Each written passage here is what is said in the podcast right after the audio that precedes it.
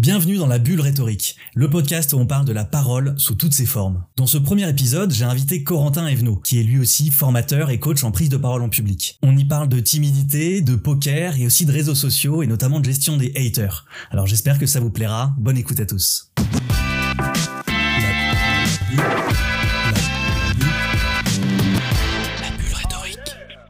Bonjour à tous, bienvenue dans ce podcast, le premier épisode de la bulle rhétorique, un podcast dans lequel on va parler de la prise de parole au sens large. Alors j'ai invité plein de monde ici, mais pour la première, j'ai invité un ami, un pote, Corentin Evenot. Salut. Euh, Corentin, il est formateur aussi, formateur en prise de parole en public, et tu es aussi créateur de contenu. Donc je sais que tu es présent sur TikTok, sur Instagram, un petit peu sur YouTube, mais on va peut-être pas trop en parler.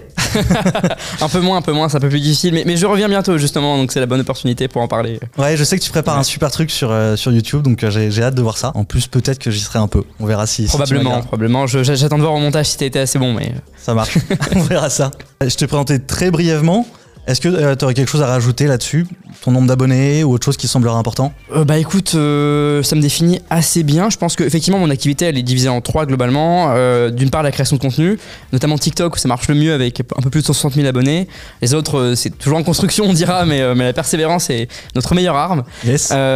ensuite, sur l'enseignement, j'enseigne beaucoup dans les écoles, écoles de communication, écoles de commerce, écoles de droit. Et pour terminer, la partie plutôt qu'on appellerait coaching auprès de professionnels, beaucoup d'entrepreneurs pour pitcher, lever des fonds, euh, des politiques, euh, des commerciaux, des chefs d'entreprise, etc. Ok, trop bien. Alors première question, comment vas-tu? Bah, Écoute, euh, ça va plutôt bien, ça va plutôt bien. On est dans un, dans un très beau studio, donc c'est agréable d'être accueilli là-dessus quand on est un créateur qui passe son temps dans sa chambre devant sa caméra. c'est cool de se professionnaliser un petit peu, donc très bien. Et toi? Bah écoute, moi ça va très bien. J'avoue que c'est la première, donc un petit coup de stress, mais euh, comme on le sait très bien, le stress c'est une, c'est un bon moteur. Tu étais bien préparé, la préparation est la meilleure arme contre le stress. Ouais, j'ai préparé mes petites fiches. Ils sont très belles, hein, tu devrais les montrer, franchement. Ouais, alors j'ai eu un petit souci d'imprimante, donc il n'y a que celle-ci, euh, et les autres c'est du Bristol. ouais, c'est un petit souci d'imprimante. Euh, j'ai envie de te poser une première question. Comment est-ce que ça t'est venu l'idée de devenir formateur en prise de parole en public? C'est une euh, bonne question qui euh, mérite beaucoup de longueur parce que c'est comme si, enfin du coup la question revient à me demander euh, comment tu as décidé de choisir cette vie-là? Plus largement, ce, qui est, ce qui est une belle question. Écoute, moi ça a commencé à la fac, j'ai fait une fac de droit, comme toi je crois au début. ouais, mais moi on va un peu moins en parler, c'était pas brillant. Avec peut-être un succès comparable, mais, mais bon voilà, j'ai commencé avec le droit et, à l'époque, avant de rentrer en droit, je me, je me souviens encore, je parlais avec mon père pour lui dire ouais, je vais aller en droit. Et mais je lui dis simplement, je vais à l'endroit, mais je ferai jamais avocat parce que je déteste prendre la parole en public. Je, vraiment, je, revois cette image avec mon père dans la voiture, euh, dans une petite rue de ma ville. Et donc j'arrive en fac de droit, pareil, très timide, etc. Je m'inscris à mon premier concours d'éloquence, euh, première année de droit, direct. Je pense un peu avec, je sais pas, quelque chose qui est un mélange d'audace et d'inconscience à ce niveau-là. C'était quel concours? C'est le concours Lysias, ok ouais, qui est un concours de plaidoirie, donc pour les premières années. Donc c'est aussi peut-être un peu plus confortable parce qu'on est que entre première année. Donc, euh, si tu veux, tu, n'affrontes pas tout de suite des mastodontes de l'éloquence euh, qui ont fait carrière là-dedans depuis 10 ans. Euh, donc, c'est un peu plus confortable. Et à, cette époque-là, moi, j'avais bah, effectivement plusieurs problèmes. le premier, c'est que je suis très timide. Et le deuxième, c'est que ça ne s'entend presque plus. Encore que tu pourrais le déceler dans ma vitesse d'expression orale, c'est que je suis atteint de bégaiement. En tout cas, je dis que je suis atteint parce que je, je, sais pas si ça part vraiment un jour, mais en tout cas, je l'ai été de manière un peu plus violente que maintenant où c'est maîtrisé. Et donc je me dis, bon, bah, c'est peut-être un bon moyen de, combattre ça que de faire ce concours-là. Et le concours s'est pas trop mal passé parce que j'écrivais un peu mieux que je parlais et que je j'over-préparais vraiment beaucoup euh, mes discours. Je passais peut-être deux jours à écrire et euh, quatre jours à répéter chaque phrase, chaque mot, vérifier que j'arrivais bien à les dire dans tel contexte, etc. Bon. Et le concours s'est pas trop mal passé. J'en ai fait de, plus en plus, euh, à tel point que j'ai atteint deux fois la finale des championnats du monde de débat francophone. Ouais. c'est te dire si en partant de, très bas, on peut atteindre quelque chose qui est, qui est plutôt cool. Et puis j'ai commencé à former de manière bénévole parce que bah, ça m'intéressait de transmettre ça, j'aime bien transmettre. Je me voyais pas le faire de manière rémunérée au début. Donc j'ai commencé dans les collèges et lycées, aussi parce que j'étais assez jeune. Et j'ai commencé aussi en prison à cette époque-là. J'ai fait une session euh, donc de 5 ou 6 séances. Après, il y a le Covid, ça s'est arrêté. Et bon, voilà, de, fil en aiguille, euh, j'ai hésité à faire avocat. Ça a été un, long cheminement. Et finalement, euh, j'ai décidé de me dire, bah, je prends un an pour voir si ça me plaît et ça marche, qui sont quand même deux conditions importantes. Et ça s'est bien passé cette première année, il y a maintenant deux ans et demi. Et du coup, maintenant, je continue et, j'adore ce que je fais. Trop bien. Euh, alors en plus, c'est vrai que j'ai pas précisé, mais on, a commencé en même temps ce métier-là. Je pense, ouais, plus ou moins. Euh, plus ou moins, je sais pas quand t'as commencé exactement. Euh. Plutôt plus que moi, parce qu'on était. plus que moi. on était, on était ensemble en fait, à, la conférence Olivin. Tout à fait. Et on avait, d'ailleurs, on avait lancé un podcast. On avait lancé un podcast, c'est vrai, c'est vrai. j'avais oublié cette histoire. J'y repensé tout à l'heure. Excellent podcast, allez l'écouter, Parole vive. Parole vive, ouais. on a, on a interviewé des avocats. Et puis dans la deuxième saison qui était très courte, quelques autres personnes. Deux épisodes, je crois. Deux épisodes. Ouais. Je sais même pas si on a diffusé le deuxième. Je, suis pas certain. Pas sûr. Et non, on l'a pas euh, diffusé. ouais, voilà, on l'a pas diffusé. Mais euh, on discutait un peu tous les deux de ça. Et, euh, et, ouais, on avait décidé de se lancer en même temps, il me semble. Et donc on a, on a finalement on a pas mal cheminé ensemble. Ouais. Mais il y a autre chose, une autre similitude que je retrouve dans nos parcours, c'est cet aspect de la timidité. alors moi, c'est quelque chose d'un peu différent parce que moi, je suis aussi très timide de nature. j'étais, j'étais pas atteint de bégaiement mais très très timide, très introverti. Sauf que j'ai un papa militaire. Et donc je me suis retrouvé à déménager très souvent. Et ça, c'est un peu le drame de tous les enfants de militaires, c'est que quand on arrive dans une nouvelle ville, on sait que c'est pas les autres qui vont venir vers nous, c'est à nous d'aller vers les autres. Ouais. Et donc j'étais un peu obligé de dépasser ça. J'ai un peu dépassé cette timidité. Pour le coup, moi, c'était avant mes études, mais c'était à peu près au lycée finalement. Mais donc on a, euh, on a ce, parcours-là. Et toi justement, est-ce que tu as un, un, truc, un petit, une astuce ou une méthode qui permettrait à ceux qui sont peut-être plus timides de dépasser cette timidité Ouais, euh, alors pour rebondir euh, d'abord sur la première chose, c'est que c'est vrai que c'est assez marrant.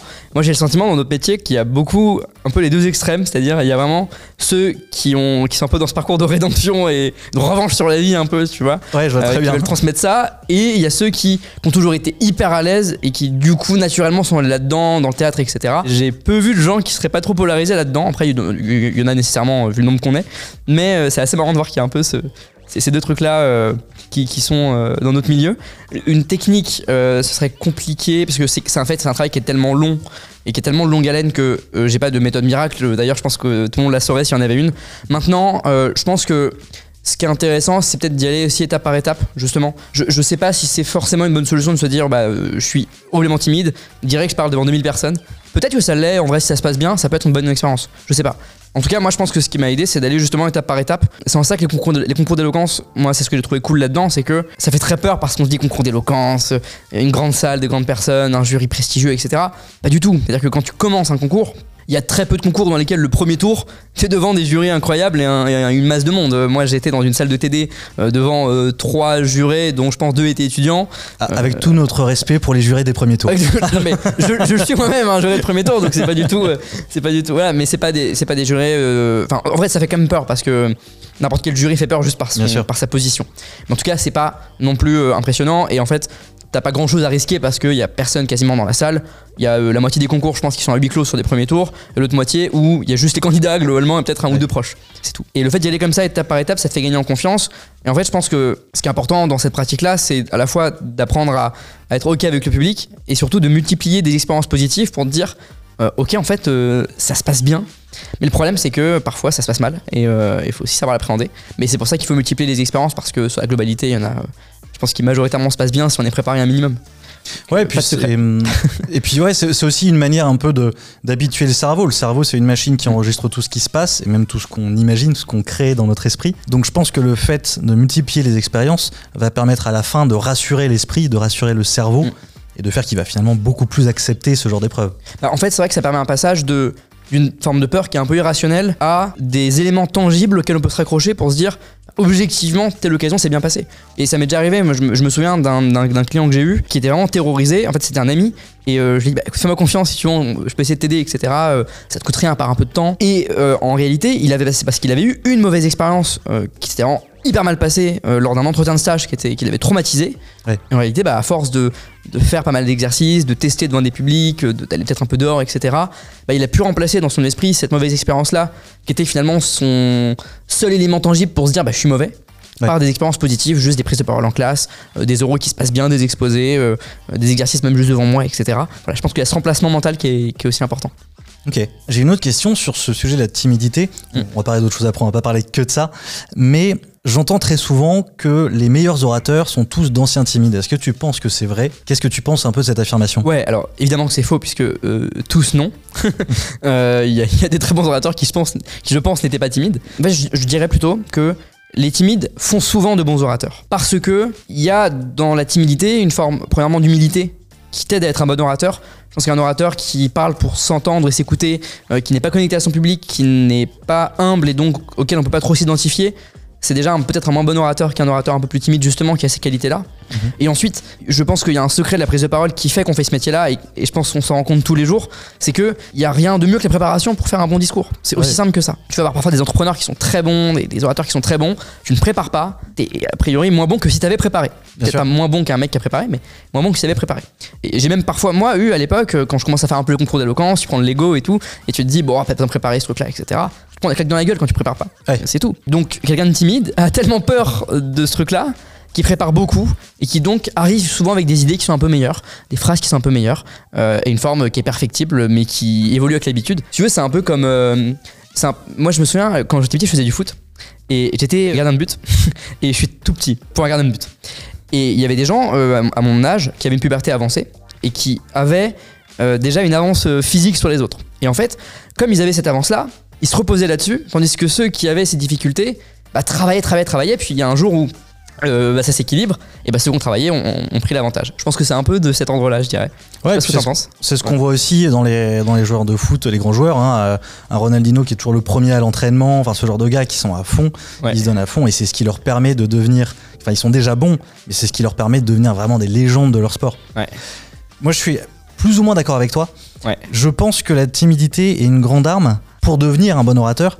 Oui. Ça rejoint un peu pour moi le concept de la blessure de l'entrepreneur. C'est un concept que j'aime beaucoup, qui n'est pas applicable à tous les grands entrepreneurs, mais on constate quand même que très souvent, les, grands entrepreneurs, les Steve Jobs, euh, les Larry Page, etc., tous ces gars-là sont des, sont des personnes qui ont une forme de revanche à prendre sur la vie.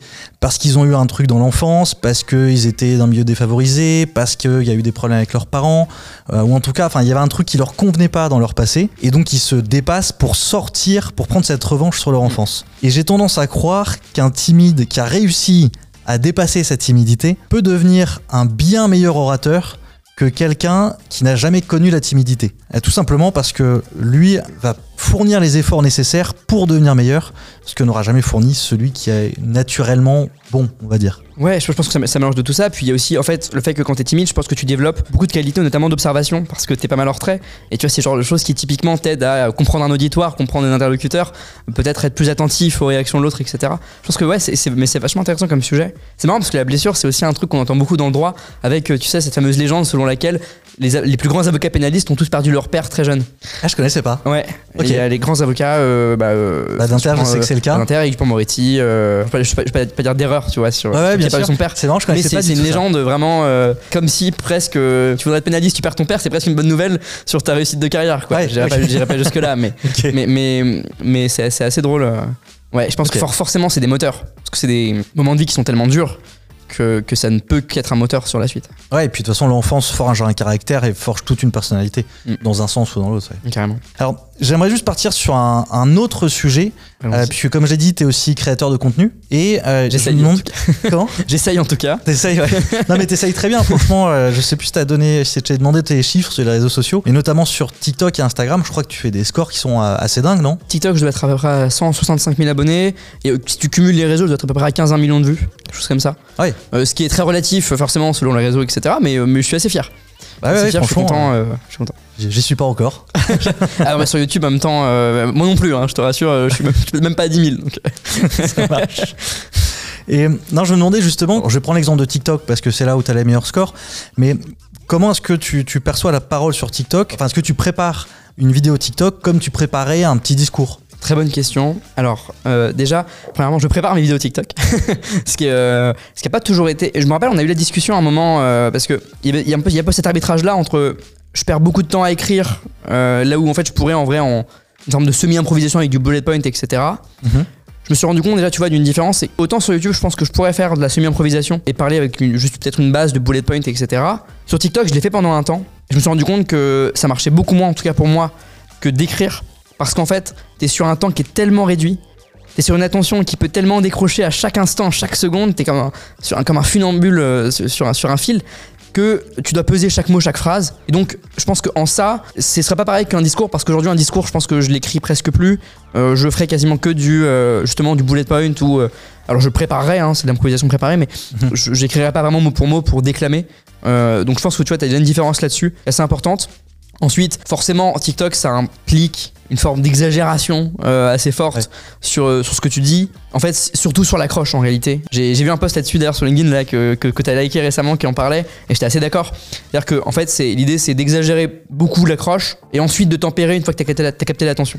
Ouais, alors je sais plus qui avait publié ça. Ouais, ouais, ouais. Je, si je le retrouve, je le euh, mettrai dans les liens de. Ouais, ouais, je, je trouvais ça intéressant et je suis totalement d'accord. Et c'est parce que, alors déjà, c'est pour éviter de. Oui, parce que, effectivement, t'a- t'avais commenté, effectivement, il faut faire attention à pas décevoir ensuite.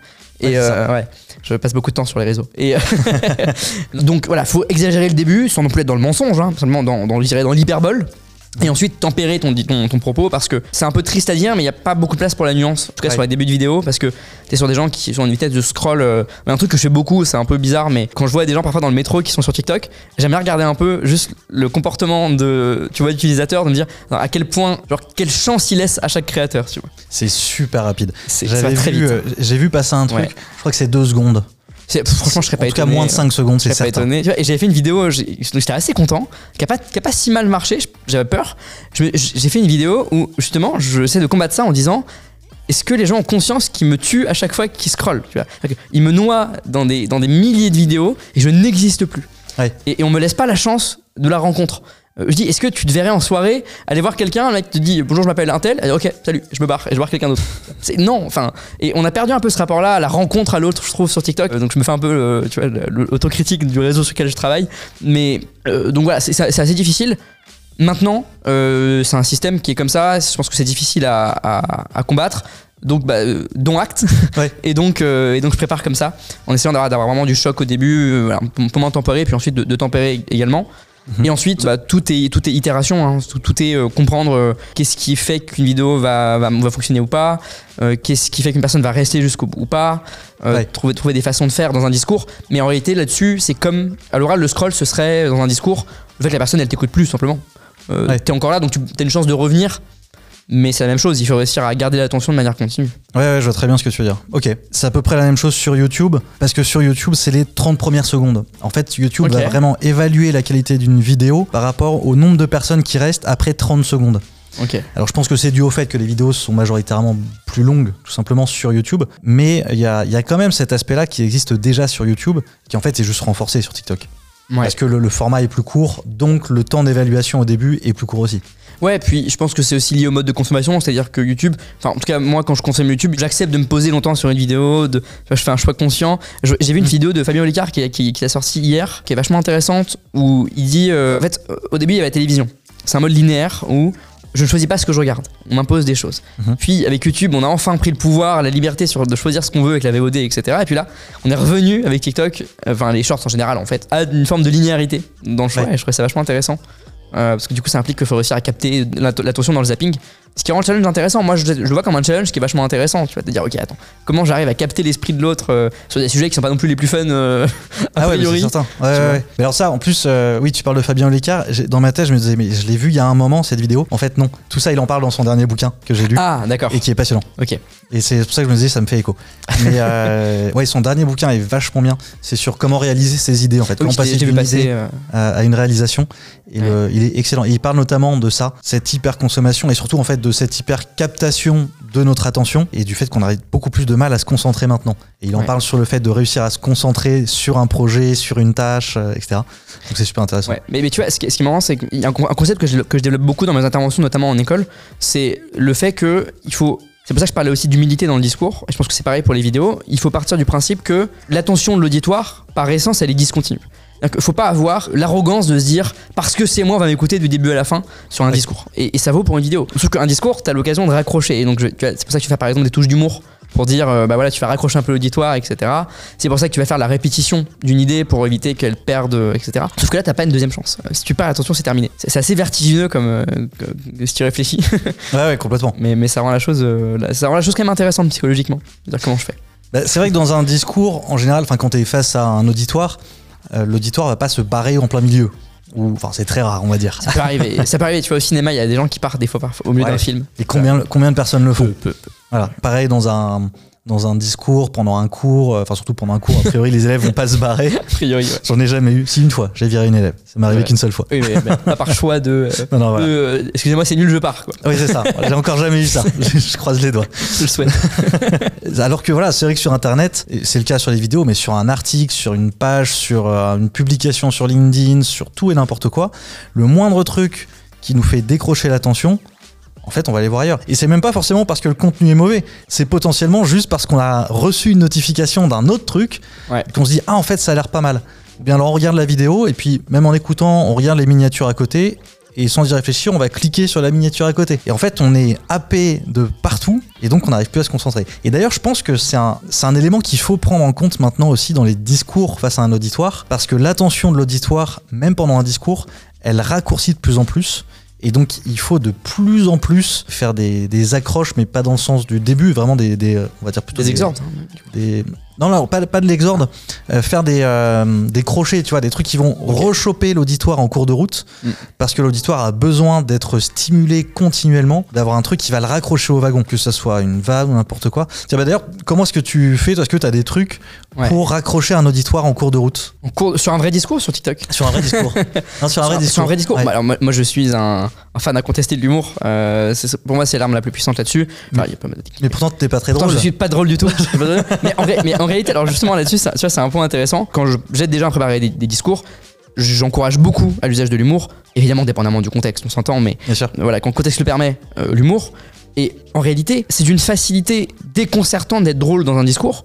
Dans la majorité des cas, en tout cas, des gens que nous on va avoir l'occasion d'accompagner. Euh, même moi, tu vois, en tant qu'enseignant, euh, enfin, c'est un pompeux, mais on s'entend. Voilà, quand, tu vas- intervenir dans, dans une classe, c'est d'une facilité déconcertante de faire rire parce que tu es dans un contexte tel que la moindre touche de légèreté apparaît comme un paradoxe, comme un contraste qui fait que tu rigoles. Donc c'est assez facile. Et même, tu vois, quand tu es entrepreneur, tu fais un pitch, c'est très facile en réalité de déclencher des- au moins des sourires, peut-être pas des, Ouais. des mais, mais voilà, au moins des sourires. Donc euh, voilà, moi j'encourage à fond l'humour parce que c'est vraiment, euh, tu vois, c'est une fenêtre dans le discours, c'est un moment où, où tu vas relâcher un peu l'attention. Et puis si derrière tu as, une idée forte à proposer, bah, tu peux mettre une claque dans la gueule de la personne. Moi, c'est un peu traite, mais par exemple, quand je me présente, je vais, je vais souvent dire j'ai un problème qui ne se voit euh, presque pas, sauf quand j'ai peu dormi ou que je suis bourré.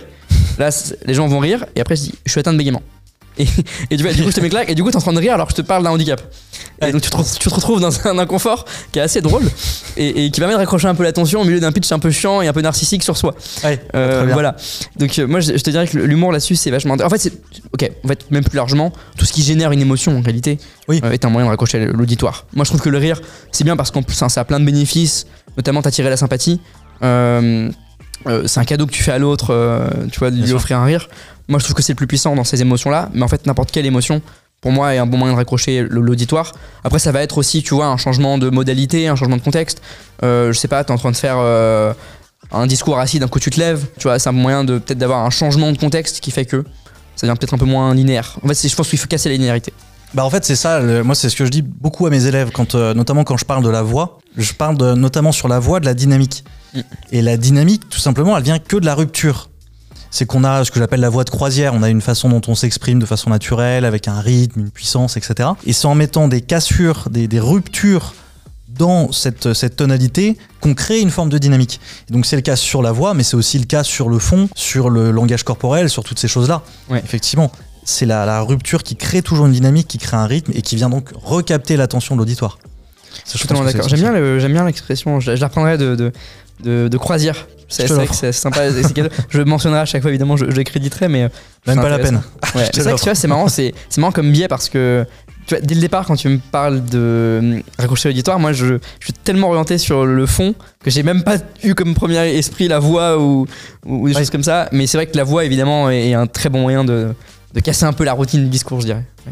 Ça, c'est ce que je fais souvent quand je leur parle euh, justement de la voix. Pour les rechoper, je vais leur montrer les niveaux de puissance. Donc sans qu'ils s'y attendent, je vais mettre à gueuler en plein milieu du cours. Ouais. Et en général, euh, là, pour le coup, j'arrive à les rechoper assez facilement. ouais. Le truc classique, on illustre avec la voix en même temps qu'on l'explique. Ça Exactement. marche très bien.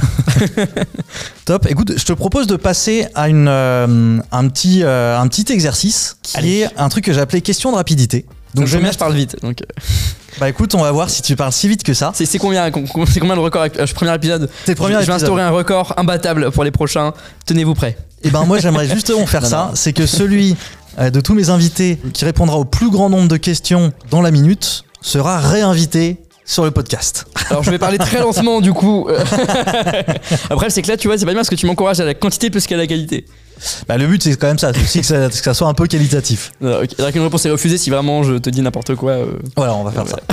ok, quelle pression. Tu me dis quand t'es prêt Alors attends, je me mets en posture verticale. Attention d'être toujours assez proche du micro. Je- je- normalement c'est bon. Ok. Euh, écoute, euh, top la vachette. Ton orateur préféré Ça commence très bien, c'est long. Euh, là actuellement je dirais François Bégodeau que je trouve très très bon. Ok, le livre que tu as le plus lu J'ai plus lu. Euh, le Comte de Monte Cristo d'Alexandre Dumas. Le plus beau compliment qu'on t'ait fait Le bon qu'on m'a fait. Euh, tu m'en fait peu. Euh, le fait que. Le, tous les remerciements qu'on peut me faire sur l'aide que j'apporte. Ok. Le meilleur livre sur la prise de parole Ah, allez, on va dire influence et manipulation, même si c'est pas de la prise de parole pure. Le pire conseil que tu as entendu dans ton domaine Dans notre domaine Bon domaine. Euh, C'est dur comme exercice. Euh, je te dirais. euh, écris tout ce que tu veux dire.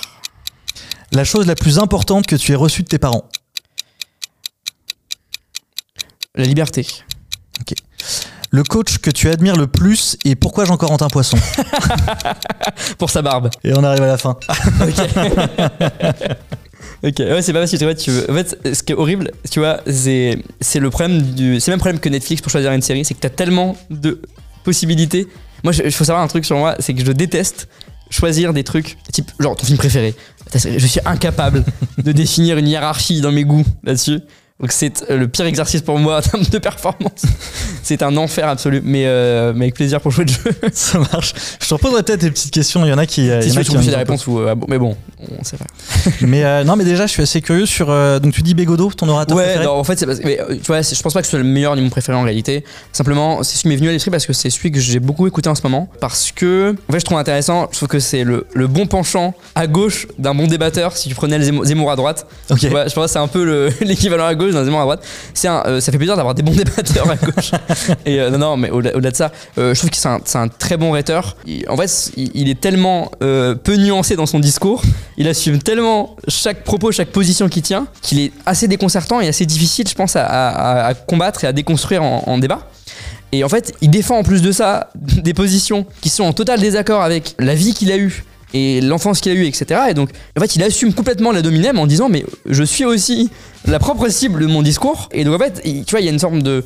J'accepte tellement tout qu'on peut m'attaquer, me dire qu'en fait, je peux plus rien faire. Et c'est un peu cette, tu vois, c'est un peu la technique de- d'Eminem dans 8 Miles, euh, de, bah, en fait, il a tellement tout dit sur lui et il assume tellement tout que tu peux plus rien lui dire et ça devient difficile à, à débattre. Ouais, c'est ça. Et en ça, je fait, trouve ça sur le plan rhétorique. quand tu t'attaques toi-même, c'est difficile pour les autres de t'attaquer. Ah ouais Ouais, ils, ils ne peuvent que te regarder le faire et, euh, et dire bon bah le travail a déjà été fait, je ne peux rien faire de plus. Ouais, ouais, bah c'est en fait clairement l'attaque, euh, comme tu dis, à Dominem euh, il n'existe plus dans ces cas-là parce qu'on peut plus la Non. porter. C'est exactement Ouais. ça. On a détruit la cible déjà. L'autodérision comme, comme meilleure défense, je pense, contre la dominante. Ouais. Mais d'ailleurs, l'autodérision, je trouve ça un, un concept qui est excellent. Moi, je c'est quelque chose que je pratique beaucoup. J'adore ça. Ouais. Nous, en plus, on le pratique un peu à deux, Corentin. Vous l'avez vu peut-être de temps en temps. On, C'est vrai, on, on autodérisionne l'autre, on va dire. c'est vrai, c'est un de nos jeux préférés, mais que, que j'affectionne beaucoup. C'est ça. Mais non, je trouve que c'est une, c'est une très grande force. Et en réalité, je trouve que l'autodérision, finalement, montre une forme de confiance en soi. Ouais. Parce que les gens qui se prennent trop au sérieux ont quelque chose à défendre, enfin, ont quelque chose à prouver surtout. Je suis totalement d'accord. Euh, euh, je trouve que c'est assez. euh, ça permet pas mal d'identifier les, les personnalités. Ouais, je suis totalement d'accord. Puis en plus, je trouve qu'au-delà de ça, ça génère de la sympathie, c'est agréable. Personne n'a envie de voir quelqu'un qui, qui, qui- qui- qui est extrêmement arrogant devant soi, qui est susceptible, qui prend mal chaque critique, etc. Et puis c'est un levier comique euh, Ouais. que je trouve génial parce que les gens sont toujours prêts à rire de l'autre, rarement d'eux-mêmes. Et donc, euh, le fait que toi tu ris toi-même, déjà, c'est une, c'est une preuve de confiance. Et en plus de ça, ça décharge l'autre, puisque a priori, tu rigoleras pas de lui. Oui. Tu rigoles de toi. Donc ça rend peut-être plus serein euh, l'interlocuteur. Alors, autre question à laquelle tu as, répondu. Euh, le livre que tu as le plus lu, donc tu m'as dit Le Comte de Monte Cristo. Et euh, c'est marrant, moi je pense que celui que j'ai le plus lu, c'est Cyrano de Bergerac, de Edmond Ok. Rostand. Et je trouve ça assez marrant de, que ça soit pas déjà des bouquins sur la prise de parole, Que ce soit plutôt des œuvres classiques. Et finalement, je trouve que c'est quelque chose qu'on retrouve chez beaucoup d'orateurs, même chez beaucoup de politiciens, chez beaucoup de personnalités comme ça. C'est que c'est rarement des bouquins de manuels ou des bouquins euh, d'histoire à proprement parler, c'est souvent plutôt des œuvres de fiction. Est-ce que tu penses que la fiction finalement peut nourrir le discours? Ouais, c'est assez marrant parce que en plus je, je lis pas tant que ça de fiction en réalité moi. Bah, moi non Je- plus.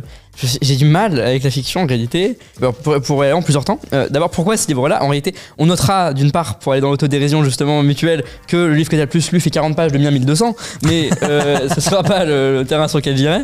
Euh, non, en plus, j'exagère, c'est peut-être pas celui que j'ai le plus lu. Dirais pas celui qui m'a le plus marqué. Euh, je l'ai lu deux fois, mais vu qu'il fait euh, ouais, euh, plus de 1000 pages, euh, Oui. en, en nombre de pages pures, c'est celui que j'ai le plus relu, tu vois. Ouais, je comprends. Tu vois, tu vois, non, mais, mais voilà, c'est ce qui m'a vraiment le plus marqué là-dessus, qui m'est venu directement à l'esprit. Je suis pas très fiction, mais celle-là, je veux dire, pourquoi je l'ai lu déjà, d'une part? Je l'ai lu parce que mon ancien maître de stage, à l'époque, quand j'étais en deuxième année, qui est un, excellent avocat, à l'époque, je lisais très peu. Et il me dit lis le Comte de Monte Cristo, c'est le seul livre que mes enfants qui détestent lire relisent tous les 2-3 ans. Et je me dis, ok, bah écoute, je, te fais, je te fais confiance. Euh, je, vais essayer et euh, je le comparais à Netflix euh, de Monte Cristo. C'est à dire que j'ai commencé à le lire il fait 1200 pages. J'ai euh, j'ai jamais pu m'arrêter quand j'ai commencé depuis à moment où j'ai commencé à le lire. Alors que vraiment chaque parcelle de temps que j'avais dans une journée chaque 3 secondes que j'avais je lisais et j'avançais j'avançais j'avançais j'avançais je pense que c'est lié au fait que il a été écrit aussi à l'époque sous forme de feuilleton euh, parce que c'était Oui. à l'époque de Dumas et à l'époque c'était justement sous forme de feuilleton donc si tu veux il y avait déjà des cliffhangers dans, dans le livre et puis bon là en l'occurrence c'est une version complète mais il y a quand même des cliffhangers parce que c'était un feuilleton Et je crois d'ailleurs que c'est un des premiers à avoir vraiment utilisé ça dans les feuilletons. Je- je les crois. autres le faisaient pas autant. Ouais, ouais, ouais, effectivement. Alors après, en plus, il y a, alors c'est un, enfin, c'est passionnant parce qu'il y a plein d'histoires comme ça justement autour. Euh, il y a aussi la théorie selon laquelle à l'époque, t'étais payé euh, au mot. Oui, tout à fait. C'est aussi pour ça qu'il y a beaucoup de rallonges. Ouais. C'est pour ça qu'on aussi, donc on accuse des misérables d'avoir beaucoup de digressions. Ouais, tout à fait. pour, pour- peut-être pour euh, le côté avare de, de Cupid plutôt de, de Hugo. C'est ça. Euh, c'est aussi d'ailleurs un livre qu'on accuse Dumas de ne pas avoir écrit seul. Et euh, parce qu'il a- Ouais. il était accusé d'avoir beaucoup de, de, de scribes, De plumes, on dira, de plumes. Euh, alors ensuite sur la fiction, moi j'ai une théorie là-dessus qui n'est pas du tout vérifiée scientifiquement, mais j'ai expérimenté un truc à l'époque où je faisais des concours d'éloquence. J'ai commencé à lire quand je faisais des concours d'éloquence. Si je suis totalement honnête avec toi, je pense qu'avec du recul, c'était parce que j'avais envie, d'avoir- j'avais envie de nourrir mes discours, euh, de références, de, etc. Parce que j'ai eu ce biais-là à un moment de me dire, euh, ok, c'est vraiment pour, euh, pour briller dans les concours, tu vois. Ce qui est, ce qui est pas, je pense, une bonne démarche. J'ai fait pareil. Voilà, non mais voilà, c'est bien qu'on soit honnête, Ouais, tu vois, ouais, là-dessus, tout à fait. voilà. Et- mais au final, c'est bien parce que, ça, que ça met le pied à l'étrier, puis après tu prends goût et tu te rends compte de ces œuvres-là. Et moi, j'ai expérimenté un truc à l'époque. Je lisais beaucoup d'auteurs très différents. Et je me rendais compte que quand je lisais des, bouquins, euh, souvent ça, me prenait une période. Parce que c'est des gros bouquins, euh, quand, tu lis t'es pas parti pour deux jours. Euh, quand tu lis Dumas, pareil. Et en fait, ces périodes-là, je, je sentais que ma façon d'écrire un discours devenait influencée énormément par la plume de l'auteur. Et donc, c'est pour ça que j'ai arrêté de lire Proust. C'est- très peu oral. Ouais, ah ouais, faut Et, pas euh, essayer de réaliser Proust. Voilà, faut pas pas dire bon ouais, du tout. D'ailleurs, je sais plus qui, euh, je sais quelle radio a essayé récemment. euh, ils ont fait des lectures de Proust. Je pense que c'est pendant le Covid. C'est impossible. Euh, au théâtre, c'est très compliqué. C'est pas fait Ouais. pour. Voilà. Ah oui, c'est vraiment pas fait pour. euh, mais bon, et, et au contraire, euh, tu vois, quand, tu, quand je disais de Monte Cristo, quand je disais euh, Les Misérables, euh, Victor Hugo, c'est pour moi l'archétype du texte qui, est- qui peut se réaliser. C'est un- une machine à punchline absolue.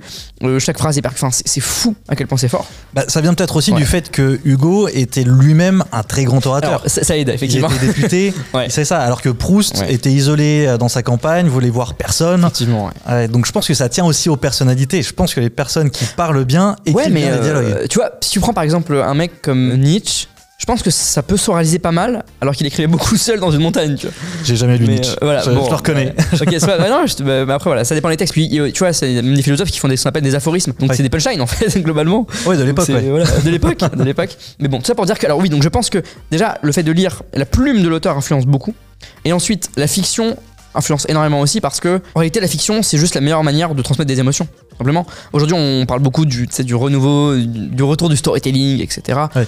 Pas sûr que ça ait jamais disparu en réalité Jamais. et, euh, et je pense que c'est une manière très efficace de faire un discours quel qu'il soit. C'est vraiment une bonne manière de faire un discours. Et je pense qu'en ça, c'est une source d'inspiration qui, est- qui est géniale parce que c'est bah, les meilleurs storytellers en réalité, euh, ces auteurs-là. Et je trouve que Dumas est un des meilleurs storytellers précisément. Et encore aujourd'hui, bah, tu vois, euh, on est euh, deux siècles après et t'as Trois Mousquetaires qui est sorti récemment en film. Tu vas avoir là en ce Bah, moment le- un tournage du Monte Cristo Ouais, avec. Pierre Ninet. Ouais, ouais, et puis il y a déjà eu un film, il y a eu une série avec Depardieu. Enfin, ça ne s'arrête jamais. Je les ai pas vus d'ailleurs, euh, les, les œuvres cinématographiques, mais. Ah, ils sont à voir. Mais euh, ok, euh, je, je note, je note. je sais pas si t'as déjà lu le, le bouquin de Monte Cristo? Non, je l'ai pas lu. Non, ok, bah je te, enfin, si t'as 6 mois à poser là, sur ça, non Le franchement je te recommande. Le mec veut juste me sortir du game. Non, non, franchement, non, mais vraiment, c'est- c'est c'est- c'est incroyablement écrit et. Alors en plus, je vais te dire, c'est aussi euh, une des œuvres préférées de mon épouse. Ah, c'est vrai? Donc euh, ouais, on en a parlé, on, justement on allait voir les trois mousquetaires ensemble et elle m'a parlé après du comte de Monte Cristo. On allait visiter d'ailleurs la maison de Monte Cristo qui est à côté de Paris, qui est un lieu incroyable. Ah, Il faut absolument aller voir. C'est où? C'est à côté de Saint-Germain-en-Laye D'accord, Ah, je savais pas du et tout. ok. c'est euh, c'est un lieu incroyable. Il faut vraiment aller le voir. Il y a un- une espèce de, de salon marocain au premier étage. Enfin, c'est un lieu vraiment incroyable. C'est une folie qui s'est fait construire au moment où il était à l'apogée euh, de, de son, de son œuvre. Et donc on, a, on avait vu tout ça. Et donc ma femme m'a dit il faut absolument que tu lises le Cristo. euh, la maison de Dumas. De Dumas. Ah oui, d'accord, pardon. je- la, la- la- la maison de Monte Cristo. Mais est-ce que je me dis. Ah, bah, en fait, il ça s'appelle le château Monte Cristo. Ça s'appelle le château Monte Cristo. Ouais. Ah, c'est drôle. Il a appelé le château Monte Parce que l'œuvre Cristo. s'appelle. à- Enfin, l'œuvre se, se déroule à Marseille. Enfin, après, euh, dans, Ouais. dans plusieurs lieux, mais, mais ok. Alors dans, le, dans les questions de rapidité, il y a une question que je t'ai pas posée et j'aimerais quand même te la poser. Alors c'est deux questions en fait que je vais mettre ensemble. Ok. C'est l'insulte que tu utilises le plus et l'insulte que tu reçois le plus. Est-ce que tu veux bien y répondre? On va essayer, parce que je, alors, je suis pas forcément quelqu'un qui tend beaucoup vers la vulgarité. Euh, Une insulte n'est pas forcément vulgaire. Attends, on- euh, t'as des insultes pas vulgaires? Ouais, des attaques, des insultes par essence, c'est vulgaire, non? Ah non, pas Non. nécessairement. T'aurais un exemple d'insulte pas vulgaire? Une insulte pas vulgaire. euh, Oui, ok, genre t'es un bon à rien. par Oui, exemple. voilà, un bon à rien, Ouais, c'est rien ok, de C'est une vulgaire. insulte, ouais, ok. Sinon, une- disons plutôt le, au moins celle que, ou plutôt l'attaque, on va dire si tu préfères, Ouais. que tu reçois le plus sur les réseaux sociaux. Ouais. plus, t'as eu Genre en ce un, moment là, un truc euh, en un, peu violent euh, il y a, il y a ouais, peu même, de temps. ouais, mais encore, encore, encore hier là, je me, je, je reçois. euh, Ouais. c'est pas, pas toujours facile. Si t'es ok pour en parler. hein. Ouais, on peut, on peut, on Ouais. peut. Il y, a, un- il y, a, attends, il y a- un mec qui m'a fait chier hier. euh, j'ai- fait l'erreur de répondre pour une fois, tu vois. Ok. Et il faut jamais répondre parce que tu donnes du grain à moudre, etc. Bon, ça marché l'algo, tant mieux. Mais, Ouais. mais j'ai eu euh, voilà, un mec qui m'a fait chier sur quatre messages euh, parce que je fais des vidéos sur. euh, sur, je fais des tests de répartie qui sont du second degré. C'est-à-dire que c'est l'idée justement, c'est de faire une sorte de rap contenders mais en mode éloquence, tu vois. Ouais. Et les mecs prennent premier degré, tu vois, et, et m'envoient des messages de euh, Ah, c'est donc ça la répartie, euh, mettre des vieilles punchlines de films et, et des attaques euh, contre la personne, etc. Et mais c'est du second degré, tu vois. Ouais. Et la personne te dit mais, mais pas du tout, t'as que, ça dans ton chapeau, t'es vraiment nul, etc. Machin. Et le mec vraiment me tient la jambe et je lui dis mais. Enfin, moi, ce qui me sidère, justement dans l'attaque, c'est tu n'as rien d'autre à faire de ta journée, de ta soirée, que d'essayer de décourager des petits créateurs qui essaient juste de proposer quelque chose qui leur plaît. Ouais. Et tu vois, et ça, ça me fascine. Et je, donc je lui pose la question comme ça. Et le mec me répond J'aimerais bien justement que ce petit créateur prenne plus de temps pour, pré- pour préparer ses vidéos et, euh, et qu'il se mette peut-être à lire des livres, tu sais, le truc avec des grosses pages euh, et des Ouais. textes. J'aurais- Je lui aurais bien répondu que j'ai lu Monte Cristo. et euh, voilà, mais bon. euh, mais, mais non, les, les attaques que je, reçois, ça va être, que je vais recevoir, ça va être souvent justement plutôt de l'ordre de la compréhension euh, sur des vidéos que je peux faire. Donc c'est ma faute, j'ai pas été assez clair. C'est un peu le problème du format court en réalité. Mhm. Et là, là alors, récemment, je reçois beaucoup d'attaques sur. J'ai fait une vidéo où je dis Je suis deux fois vice-champion du monde de débat et voici trois techniques de débat. Ouais. Voilà, vraiment accroche bien, euh, bien forte, euh, argument d'autorité, etc. Et j'ai reçu mais dizaines de commentaires. Ouais, le concours t'as gagné dans ta chambre. euh, euh, POV c'est un concours qui est organisé par son pote. Alors beaucoup de très bonnes vannes de. euh, mais du coup, ça marche sur tout le monde sauf contre le champion du monde. Ou est-ce que je peux avoir le nom du champion du monde pour avoir un avis plus complet, s'il te plaît? Voilà, très bonne vanne. Mais il y a beaucoup de gens qui m'ont attaqué de mentir ou de bullshit. Mais alors que pour le coup, il y, y a vraiment les vidéos. Il y a quand même deux certificats chez moi. non, vois. je, moi je Et confirme. non, mais je sais Si bien, je certains ont des doutes. C'est bien, donc je vais envoyer la vidéo aux gens. Et mais je pense que c'est, tu vois, c'est, moi, c'est, c'est ce qui me fait le plus mal dans les attaques que je peux recevoir parfois. C'est ce truc-là, ces attaques sur la légitimité. Ouais. Qui font mal, en réalité. C'est seul parce que nous, on est des gens qui travaillent en, euh, en individuel, en indépendant, seul, ce qui implique forcément euh, des, des doutes parfois sur. euh, sur- vois, on n'a- pas de. c'est pas comme si on était docteur dans un domaine ou Ouais, tu vois. Il n'y a pas de euh, diplôme dans notre domaine. diplôme, euh, tu vois, il peut y avoir des certificats à la rigueur qui valent ce qu'ils valent, mais euh, qui n'impliquent pas une meilleure compétence que la nôtre. Et je trouve que c'est ça le plus difficile, c'est parce que ça, ça te remet en question et tu te dis.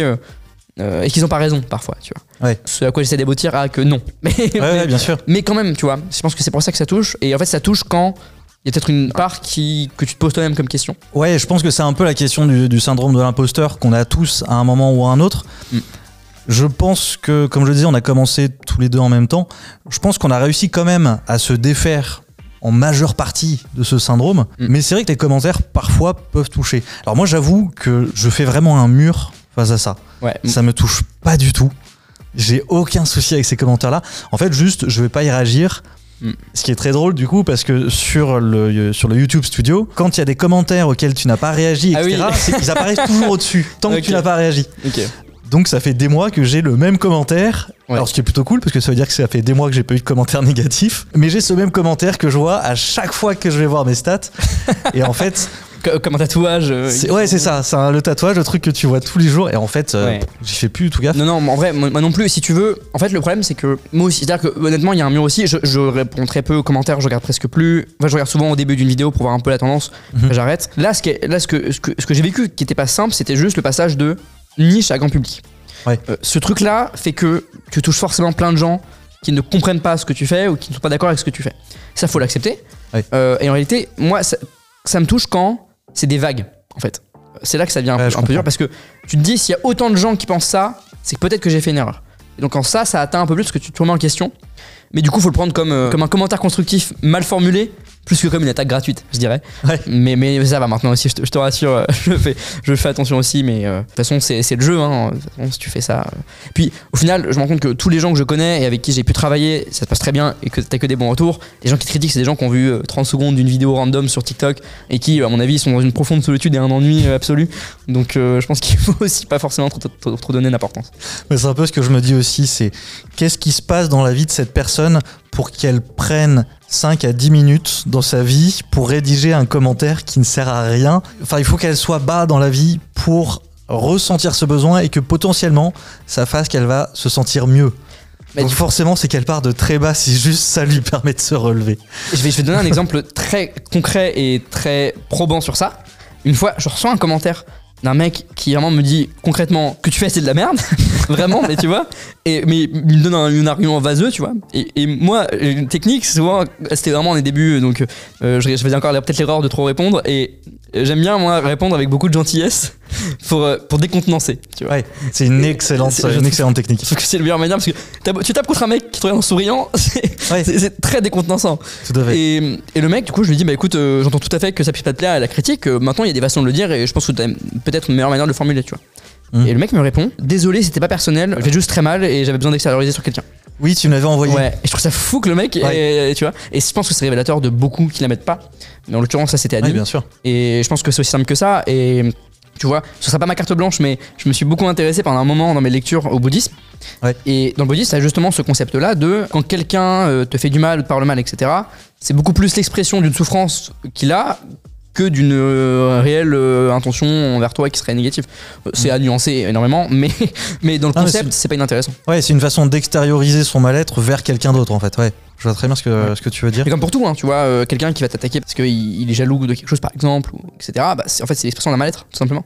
Ouais. Je pense qu'il y a beaucoup de situations qui se résument par ça, et c'est en ça qu'avoir de l'empathie, au sens euh, littéral du terme, c'est-à-dire euh, comprendre le- ce que ressent l'autre, euh, c'est c'est vachement important. Bah écoute, je vais te proposer qu'on passe à ta carte blanche. Ouais. Alors je vous explique ce que c'est que la carte blanche, c'est que mon invité, euh, donc aujourd'hui Corentin, a choisi un sujet, je ne sais pas lequel, et donc on va en parler pendant euh, une petite dizaine de minutes. Si je peux en parler, je vais en parler, sinon ça va être un monologue et éventuellement je le relancerai avec des questions. Alors de quoi est-ce que tu veux nous parler aujourd'hui? Alors, nous allons parler de, de la situation euh, des, dauphins au 19e siècle. Euh, non, évidemment pas. Je vais te laisser parler. Alors encore une fois, une vanne sur les poissons, je te félicite. C'est sûr que je fais pas exprès, mais peut-être effectivement ce que, ce que tu m'inspires.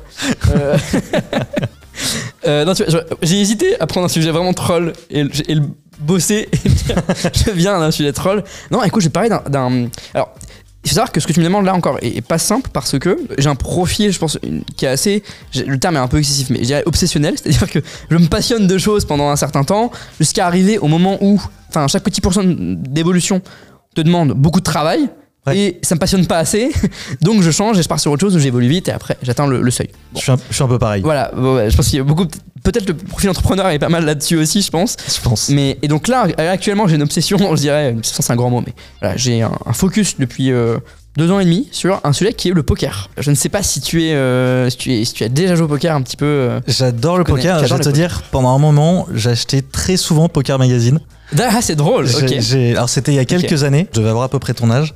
Et euh, Bah oui, effe- effectivement, à l'époque, on achetait encore des magazines. Il y a 25 ans. euh. Et euh, non, mais en plus, ouais, je, en vrai, ça doit être ça, je dois avoir 25 ans, je pense, à peu près. Et euh, j'en ai quasiment 32, ou j'en ai 32. Je suis la seule personne au monde à se planter toujours sur son propre âge. Mais moi, je sais que je calcule avec mon année de naissance souvent aussi. Et ouais, mais je suis très mauvais en maths. Et, Et non, c'est ça, je vais avoir 32 ans, je crois. Et donc, ouais, j'a- j'adore le poker. J'ai joué en plus il y a pas longtemps avec des copains, et je suis très content, c'est moi qui ai gagné le pot. Alors, alors euh, déjà, euh, gagner de pot, ça paraît bizarre comme formulation, mais euh, un pot c'est une manche, enfin euh, c'est une main. Non, non, mais je veux dire, j'ai gagné le, Non, je rigole, je rigole, je sais, le pot final, si tu préfères. Non, je te, taquine, mais alors, bah, je- alors, la- la- ce qui m'intéresse, c'est à quel point t'as poussé le, le poker? Est-ce que juste tu connais les règles, t'as déjà joué avec des potes, tu as déjà suivi l'actualité, ou t'as vraiment poussé la théorie du jeu, etc. Un petit peu. Alors, la théorie du jeu, c'est autre chose. Mais enfin, la théorie Enfin, des jeux. Non, la, la théorie de ce jeu. De ce jeu. euh, Alors, ça fait très longtemps, mais j'avais, je m'y étais vachement intéressé. J'avais étudié euh, les, les statistiques, euh, j'avais étudié des trucs comme ça, et je m'en servais pas mal. Mais il y avait aussi toutes les notions psychologiques qui Ouais. m'intéressaient énormément. Ouais. Alors, ça fait très longtemps, donc j'ai un peu oublié tout ça. Ok. Mais je m'y étais intéressé, ouais. Ouais, mais non, mais oui, la partie psychologique est vachement intéressante. Moi, j'adore les maths en plus, donc pour le coup, euh, ça, ça me plaît. euh, ce mix me plaît énormément. Et ce qui est ouf, ce qui est assez drôle, c'est que la psychologie, tu peux aussi l'avoir. Moi, je joue beaucoup en ligne. Ouais. Et tu l'as même en ligne, la psychologie.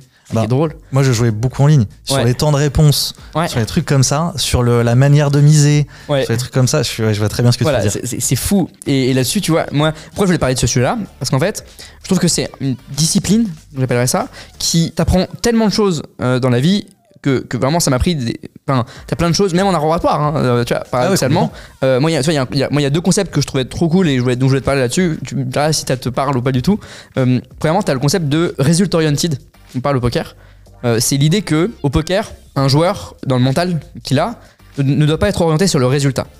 Parce que c'est un jeu où tu as une part de hasard, qu'on appelle la variance, Mhm. qui fait que, je sais pas, admettons que je suis meilleur que toi et que j'ai 70% de chance de te battre, à peu près. Si on joue une fois, bah il y a la chance que tu me battes. Si on joue deux fois aussi, trois fois, tu peux avoir la chance d'avoir- d'être tombé sur les trois fois. Si on joue 10 000 fois, euh, je vais gagner plus.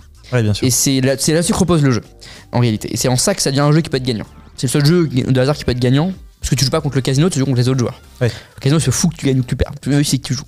Et donc, euh, être résultat oriented, c'est l'idée que je me fous de savoir si, quand je fais quelque chose dans, dans le jeu, que je vais miser, que je vais bluffer, etc., je, me fous de- je, je dois me foutre de savoir si j'ai gagné ou pas le coup à la fin. Mhm. Ce qui m'intéresse, c'est est-ce que, sur le long terme, cette action-là me fait gagner. Même Ouais. si là, j'ai perdu sur ce moment-là, si à un moment donné, je te, mets- je te mise tapis, tu me payes, et que tu retournes tes cartes et que j'ai 80% de chance de gagner, et que je perds le coup, mentalement, je dois me dire, ok, j'ai perdu là, mais sur le long terme, ce que j'ai fait est gagnant. Donc c'est un fonctionnement en fait où tu te bases uniquement sur les statistiques et finalement pas sur la psychologie du joueur en Non, face. non, pas du Enfin, tout. pas sur Non, non. l'observation. Non, non, pas du tout. Euh, c'est non, non, c'est décorrélé. C'est-à-dire que je me, je me base sur est-ce que ce que j'ai mis en œuvre est ce qu'il fallait faire dans cet instant-là. Mais ce qu'il fallait faire d'un point de vue mathématique, d'un point de vue psychologique. Ok. Tu vois, là, euh, j'ai j'ai- fait taper, t'as payé. Euh, Peut-être que t'as payé parce que j'ai bien joué sur ta psychologie.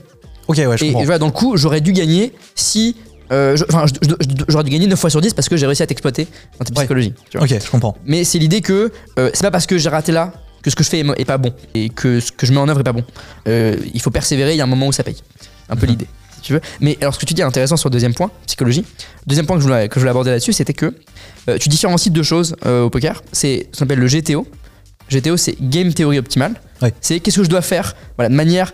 euh, si vraiment on- un robot le fait, voilà, qu'est-ce que Ouais. je fais? Et t'as l'exploitant, donc l'exploit. le jeu exploitant, c'est vraiment je me base que sur ta psychologie, je m'en fous de la théorie, qu'est-ce que je fais? Et là-dessus, tu vois, c'est un, pour moi, c'est un peu ça l'oratoire qu'il faut aller chercher. C'est au poker, pour, pour être un bon joueur, il faut avoir, il faut connaître le GTO et en dériver par rapport à l'adversaire. Voilà, En Ok. dériver un peu, adapter. L'oratoire, c'est pareil. Si tu étais que technique et que tu t'adaptes pas du tout à ton auditoire et que tu fais juste ce qu'il faut faire parce que la technique dit qu'il faut faire ça, il y a peu de chances que ça fonctionne de manière totale parce que ça manque d'interaction, d'adaptation, etc. Ce qu'il faut, c'est avoir la base technique de ta Ouais. façon d'exprimer et ensuite tu l'adaptes à l'auditoire, au contexte, aux situations et tu utilises ces clés-là.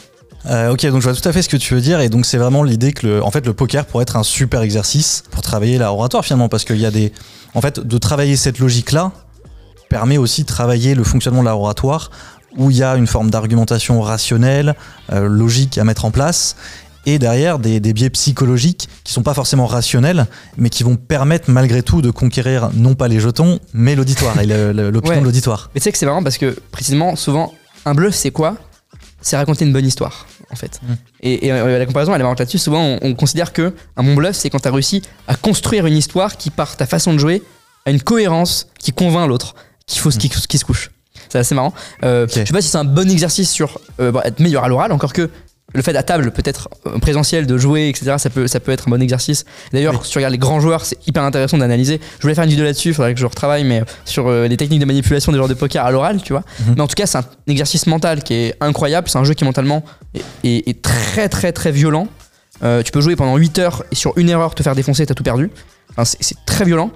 Euh, mais c'est un exercice mental qui est, qui est génial. Et donc, pour toute pratique qui nécessite un mental euh, solide, euh, c'est utile. Et donc, la prise de parole, ça l'est. Euh, bah, écoute, merci beaucoup, Corentin. On arrive à la, à la fin de notre discussion. Euh, avant tout, est-ce que tu veux dire peut-être un dernier mot aux personnes qui nous regardent? Le mot poisson. Très bien, c'est un mot magnifique. Voilà, fa- fa- fameuse, fameuse référence à Camoulox, euh, un mot pour finir. Et dire un mot euh, random. euh. Non, mais merci beaucoup pour l'invitation. En tout cas, ça m'a fait beaucoup plaisir. J'espère gagner le jeu pour être réinvité une seconde fois et, et faire une deuxième carte blanche sur mon nouveau sujet de passion. Je suis pas sûr que t'aies été ultra performant parce que t'as répondu à, je crois, six questions. Mais tu sais, Euh, Jean-Corentin, cette c'est dire la différence entre un examen et un concours. Il, faut pas être bon, il faut être meilleur que les autres. Et donc peut-être que j'ai été mauvais, mais peut-être que les autres seront encore plus mauvais. On Je verra. compte sur toi pour poser des questions lentement. sur le prochain. Écoute, est-ce que tu peux nous redire sur quel réseau on peut te retrouver le plus simple euh, pour te retrouver? Ouais, bah écoute, bah, sur tous mes réseaux, c'est simple, c'est Hop HOP éloquent, Hop éloquent. euh, Sur TikTok, Instagram, des shorts euh, presque tous les jours. Et YouTube, pareil, mais, mais, mais bientôt. Et LinkedIn, plus résiduellement pour des raisons professionnelles. Mais, mais c'est globalement ça. Ça marche. Bah, de toute façon, je mettrai tout ça dans, le, dans la description. Donc, merci beaucoup, encore une fois, Corentin. C'était vraiment passionnant. Quant à vous, ben, si vous avez des avis, des suggestions, des remarques à faire sur cet épisode, je vous invite à me le dire en commentaire. C'est un premier épisode. Le but, c'est bien entendu de s'améliorer. Et euh, n'hésitez pas à me dire aussi qui vous voudriez que j'invite dans les prochains épisodes. D'ailleurs, t'as peut-être une idée, une personne que je pourrais inviter? Connu, pas connu? Connu, pas connu. Bah, euh, euh, François Bégodeau, justement. François Bégodeau, pour effectivement. reprendre, écoute. Top. Bah, écoute, je lui enverrai une invitation. De toute façon, si on n'essaye Il pas. fait beaucoup d'interventions d'interventions en plus, donc c'est pas impossible. Bah écoute, j'essaierai.